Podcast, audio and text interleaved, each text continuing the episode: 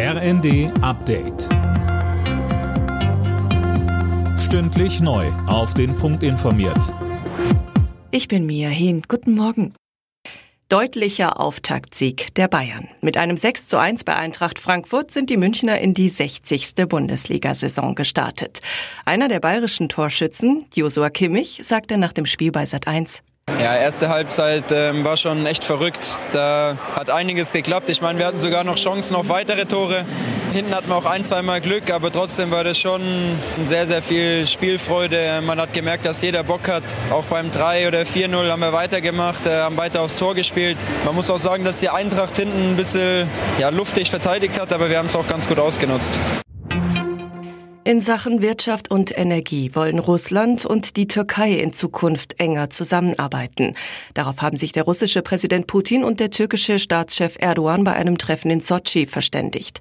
Das NATO-Mitglied Türkei ist angesichts des Kriegs in der Ukraine bisher weitgehend neutral geblieben. Erdogan hat sich mehrfach als Vermittler zwischen Moskau und Kiew angeboten. Die Türkei war auch bereits Gastgeberin von Friedensgesprächen zwischen Russland und der Ukraine. Einen Energiegipfel im Kanzleramt. Das fordert SPD-Fraktionsvize Mirsch mit Blick auf den kommenden Winter.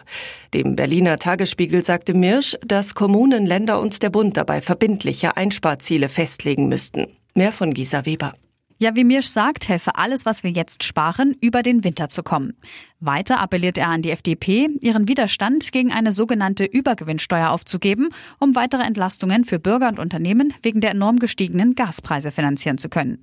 Man könne doch niemandem erklären, dass einige Energiekonzerne Milliarden Übergewinne machen, aber Energieimporteure vom Gaskunden gestützt werden müssen.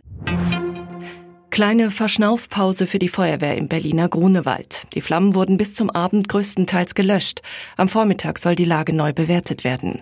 Der wegen der Explosionsgefahr eingerichtete Sperrkreis von einem Kilometer bleibt bestehen. Alle Nachrichten auf rnd.de